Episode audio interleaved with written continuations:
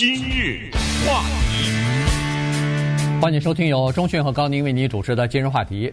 呃，纽约州啊，呃，其实加州也一样哈，在疫情期间呢，呃，就有一些规定，比如说禁止驱逐房客这个规定，呃，就等于说这个疫情来了以后，突然。经济受到了重创啊，然后有一些在服务行业工作的这个人员呢，马上就呃失业了啊，就裁员了。什么这一下呢，对很多租房子的人来说，呃，就有很大的影响，因为没有了工资收入的话。可能就没有办法付房租了，所以在这种情况之下，政府第一是呃紧急的呃通过了这个纾困令啊，第二呢就是呃暂时的按下了一个叫做暂停的按钮，也就是说在这段期间疫情没有好转期间，呃这个失业率没有重新的呃回到正常的水平期间，不能驱逐呃房客，由于这个疫情的原因啊，那么。十六个月过去了，那这个呃暂停的按钮呢，可能又要重新弹起来了，又要恢复正常了。在纽约的话，七月底就是这个月底，这个星期呃，据确切的说，这个星期六就是七月三十一号，这个禁令啊，就是驱逐房客的禁令呢，就到期了。当然，有一些地方可能还会再给一个月的缓冲期，那也就是八月底啊。那这个情况呢，就麻烦了。原因是这样子的。现在大概有五十万名左右的纽约的房客拖欠了过去的若干个月，如果不是十六个月的话，可能也是若干月的这个房租交不出来，总共累积下来呢二十二亿美元，所以这是一个非常大的问题。如果要是一旦这个按钮又重新的弹起来以后，又重新回归正常，那房房东说了，好，现在你欠我的房租还回来吧，他但是他还不回来。在这种情况之下，那这些人怎么办呢？有可能，如果要是被房客赶出去的话，那有可能就流浪街头了。嗯，那又增加了纽约的流民的人口，纽约、加州这些人都不少哈。呃，这个问题呢，可能得值得好好的聊一聊。原因是这个是美国历史上啊，应该是罕见的一个疫情之下的引发的一连串的问题。其实大家想一想。房客暂缓驱逐的这种是对着谁呢？基本上来说是收入比较低的人，也就是说，呃，如果您没这个问题的话，您不是房客的话，您住在自己的房子的话，你可能有房贷的问题。如果你连房贷的问题都没有的话，那这个驱赶房客这个事儿可能跟你一点关系也没有。可是你不要忘了，他在当今的社会当中，在这种经济相互之间交织在一起的。大的环境之下，他人的问题很遗憾就是我们的问题，因为他最终就会以某种形式跟你有关系。所以在纽约，它是一个穷人的问题；在加州，它是一个穷人的问题；在新奥尔良，它是一个穷人的问题。它同时也是一个所谓少数族裔的问题啊。这些呢，它都是存在的。它是一个大的社会问题。而纽约为什么今天专门给摘出来？因为纽约它还有点不一样，它可能是这个地球上最贵的几个城市之一吧？对，对不对？其实我们洛杉矶也不便宜，也也不便宜啊，对不对？旧金山，你想想，呃，可能有过之而无不及，这都是非常贵的地方。那么这个问题就变得更加的复杂，它就在于呢，当 CDC 提出来关于疫情什么各种保护，美国政府提出来对于房东和房客的保护，注意房东的保护也在这儿啊，就是美国那个经济的。救援的款项当中也有对房东的，所以当我们说什么不能驱赶房客，并不是惩罚房东，就是房东呢也能够得到他的相应的补偿。但是你必须站在两个方面想，如果你是房东的话，你的房客呢，他明明可以付得出房租，但是他一看，哎呦，政府有这个，我我就找个什么借口，你知道找借口是很容易的，对不对？找一个借口我就不付，有没有这种人呢？不用。社会调查百分之百的有，就拿我们说的诈欺那个失业救济就可以知道，对不对？百分之百的有，只要他说，哎呦，只要你现在能证明你从什么一个过去的一个什么状况变成一个什么情况就可以申请的话，有的人那冒名顶替的什么的百分之百的有。那么在房东房客这个呃过程当中，肯定也是百分之百的有，啊，但是我们今天就说是真实的啊，就真的付不出房租的这些人。那么纽约市政府呢，有一个二十七亿的叫。财政补贴或者是一种房客房东的补贴，说是纽约市政府，这个钱也是联邦政府负责的。我们不知道啊，纽约的听众知道不知道？因为今日话题这个节目在纽约可以听到，所以今天我就告诉大家呢，在六月份的时候，纽约政府就把这二十七亿拿出来了。这二十七亿呢，是房东和房客都可以申请，它是一个网站。那我们我们现在在广播电台上没办法把一大串网站告诉你，但是非常简单，你到 Google 一打就打那个英文了，当然是纽约，对不对？你再打什么 housing 啊，什么就这种吧，housing assistant，对，就打两三个英文字就行了，对，就出来了。你赶紧去上去申请去。现在是多少？十六万人申请，哎，十六万人比那五十万少多了，对不对？对，嗯。呃，他是这样子，就是说，你你去申请，他不一定能批准啊。那先申请再说啊，对不对？你必须要去申请，然后呢，他就要获得批准。他有几个条件，一个条件就是您的收入不能是很高的，什么华尔街的那个收入，你别别去申请去啊。呃，凑热闹那也不会获得批准。他是要比纽约的中间的收入要低，就是不到中间收入的百分之八十，也就是说低于这个中间收入百分之二十吧。呃，大概是这么个情况。它具体有一个数字哈，就是在纽约的话，你一个四口之家，你的呃年薪不能超过九万五千四百五十块钱。呃，这是四口之家就可以得到。哎，就在这个之下，你就可以去申请去了。而且他这个补贴啊，管一年呐。对，他这个补贴呢，管你一年的房租啊，最多啊，最多可以拿到一年的房屋的补贴。嗯，如果您能证明你是一个低收入的家庭的话，那么他还给你额外的三个月的。房租的补贴啊，所以这个就是一年加再加三个月是吧？十五个月。对，就如果没理解错的话，应该是这个。这个很慷慨啊！啊，对对对，因为它是这样子的，确实也是哈，就是说房客呀，他如果要是拖欠了这个房租的话，他肯定，我们假设大部分的人是因为失业了，所以他拿不出这个房钱。那么好了，他现在又恢复工作了，恢复工作的时候。他失业的那部分，当然他是可以领这个失业金的了，呃，他是可以领政府的救济。当时不是有一个政府的纾困金，是每个星期还多给你六百块钱嘛？但是那个六百块钱很快就没有了，就三三四个月的功夫。那么你如果在这个三四月以后，你还是失业状态的话，那这部分是没钱的。你欠了房租，后来又找到工作，你找的工作只能付你现在的房钱，那欠的那几个月的房钱，你。有可能就凑不出来了，所以在这种情况之下是需要政府来补贴。可是从反面想也对，人家房东也是，尤其一些小的房东，他是贷款买的这个房子，他是需要房租的收入来付他的那个贷款的。所以如果这个房客你啊拖欠了几个月的房租，呃，比房客来说比较容易。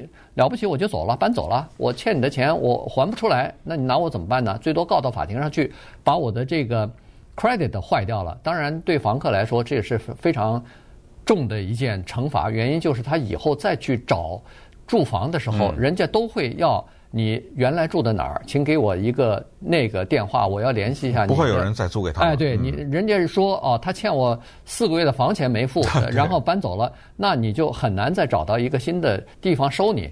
这个是一个大的问题，但是你如果硬的搬走的话，找到什么亲戚啊、朋友啊，呃，住一住的话，那好了，那这个房东他拖欠的那个房屋贷款，银行可不给他这么算啊，银行可不能说啊，这几个这几个月的贷款你就别付了，因为你收不到房租，银行实在不行就把你的屋子法拍了，收回来就法拍了，所以。呃，这一个人的事情，他牵扯到一连串的这个经济活动。对，那刚才说不是有个网站吗？希望纽约的房东和房客都上去申请一下。那么可见呢，就是它里面对房东也有一定的补贴。当然，你得出示一连串的证明，比如说啊，你多少多少个月没有收到房租了，你的银行的贷款是怎么回事儿之类的。可是呢，根据我们看到的一些材料啊，可能呢，这个补贴对房东的慷慨的程度可能不如对房客，所以就导致呢，很多房东他拒绝去申请这个去，因为他有的条件就是，一旦你拿到了我这个钱，那你那就不能再收了，什么什么之类的。对，所以很多房东呢，他拒绝去做这个申请，这个大家也得知道。可是呢，纽约市政府蛮狠的，对于房客呢，纽约市政府是说，州政府啊是说呢，即使你的房东没有来申请，你也要申请。这个将来是你告房东的一个证据。哇，这就说明这个里面有多少诉讼？这个诉讼是双方的。不，我我我觉得他是这样子，他就是说，房东为什么不不肯去申请呢？原因是他有个要求。房东如果申请的话，你就不能把这个房客赶走。是啊，因为你拿了钱了。因为你拿了钱了，我把钱给你了对啊，对啊。这是第一。第二，你在一年之内不能涨房租。呃，他原因就是房房东经常会利用涨房租的呃这个机会呢，把房客等于是你住不起，那你搬走啊，哦，我就给新的了。他是这个，所以呢，在。呃，这个 housing court 啊，就专门打那个房呃，就是房租啊什么这方面的官司的这个法庭呢，这个对房东是有这样的一些约束和这样的限制的，所以有的房东呢，他不肯去申请这个钱，可是房客申请的钱呢，你别以为这钱到了你口袋里头，你给房东一半，自己留一半，根本你拿不到，不行，你根本拿不到，是你看不见，对，因为是这个政府的房贴啊。它就是专款专用的，嗯，这个钱不到你那儿，到房东的那个账户里头去了，直接就去到那儿去了，所以你也不要想在这里头再拿点零花钱了。对，但是呢，既然说到诉讼，也必须得告诉大家一个残酷的现实，就是尽管有政府的所谓暂缓驱赶房客令啊之类的，可是纽约的法庭里面，房东告房客的，房客告房东的案子，那是成千上万。那稍等会儿我们再看看这方面的情况。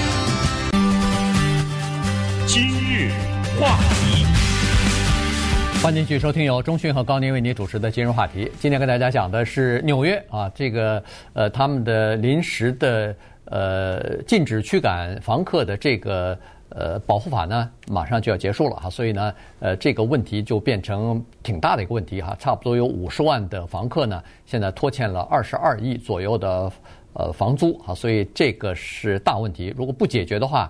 有可能这些人就流落街头了哈，所以情况比较严重。当然，呃，纽约市政府已经拨出来了二十七亿元，就是给这些呃房租啊、房客啊、呃还有房东啊一些补贴的啊，这个房房屋的补贴。所以刚才说过了，凡是收入比较低的，就是低于整个的呃平均水准的百分之八十以下的这些人呢，都是可以申请的，呃。刚才说的是四口之家九万五千四百五十块钱吧，啊，就低于这个数字呢，你就可以申请。你的报税单超过这个数字的话，你就失去了这个申请的资格了。因为它主要是呃帮助这些低收入的家庭来渡过难关的哈。那当然还有一个情况就是，如果你是房东，你也申请了获得批准了，然后你也拿到钱了，对不起，您就不要再去告你的房客了。原因就是您的那个官司递到 Housing Court 这个房地产法庭的时候，法官一看你拿过政府的补贴，马上就把你的案子踢出来了，他不受理。因为现在在纽约州一共有六万两千个这个房客和房东之间纠纷的案子，现在还累积在那儿呢，而这个数字。还是可能是去年还是几个月之前的，就肯定不对。现在可能八九万了都有。啊，对，现在有可能在增加，原因就是那个法庭是说他们每个。每个月增加四百到八百个新的案子，每个月就是这么每个礼每个每个礼拜，对，多可怕啊！四百到八百个案子就这么累积在在往上涨，所以你可以想象出来，因为在过去这十六个月里边呢，这个 Housing Court 就是房地产法庭吧，它一直在休庭啊，原因就是它也没法做处理、做判决，因为。禁止驱逐房客嘛？你这个呃房，即使房东你告了房客，你也没办法驱逐，因为州里头有有法律，再加上在一段时间里头，联邦政府还有法令要保护房客，不能呃就把他们驱逐出去。所以在这种情况之下，那个法庭就没有受理这个案子。但是今年九月份的时候要受理了。那在八月底的时候呢，所有的最后期限都已经到了，保护的房客不被驱逐的所有的法令。都到期了，所以九月份的时候，呃，这个房地产法庭开庭以后呢，受理的呃这个案子呢将堆积如山，他们根本处理不过来。嗯、这个东西，你说这种烦恼，我不知道了。你那两百多个房客怎么样？现在还可以吧？我要有两百多个房客，呃，头痛就大了。呃，我开这个玩笑是主要原因就是我有个朋友，大学同学在德州，啊、呃，他就有个房客，现在正打官司呢。啊。为什么我说这事儿？你知道这个房东房客之间打这个官司是这样，有时候啊，你比如说你把一个房子租给一个人，对不对？我说这个房顶漏了，这算谁的？对不对？对有是算房东的，当然这个钱当然房东出好是房东算房东出是吧？对。可是假如我拿一个棍子把房顶捅个大洞呢？哦，对，对不对啊？你就很难啊，对对，就打官司了啊，就很多的时候说不清。但我是拿这个房顶，就因为我这个德州这个大学同学就是他的房客把他给告了，六百五十块钱的呃什么 大概什么装修理费啊，就因为这六百五十块钱告了。那到最后一来一往，那可能就不止六百五了嘛，对这个花费，这讨厌。我说的只是个房顶的例子，那你要再说一个小的，什么窗户啊，什么地毯呐、什么，有的时候你说不清啊。嗯，对，呃，什么水堵了什么的，到底是怎么坏的呀？是哪里漏了什么？这个是该谁管呢？有的时候真的，呃，说不清啊。呃，有的时候有一些房子，它带来的这种烦恼也是有这种，所以这种诉讼呢，在纽约，刚才说成千上万的，一点都不过分。而且呢，你再仔细一看呐、这些诉讼也好，或者说房租交不出来的，它都是有区的。你你你，比如在咱们加州，呃，什么 San Marino 没这问题，对不对？根本根本没有公寓，嗯，他也不出租的。他的那个 Bronx，嗯，纽约是一个比较麻烦的地方。那么从这些诉讼也好，或者从拖欠房租，你一看什么区比较多，你就知道什么区收入比较低，嗯，是不是？对。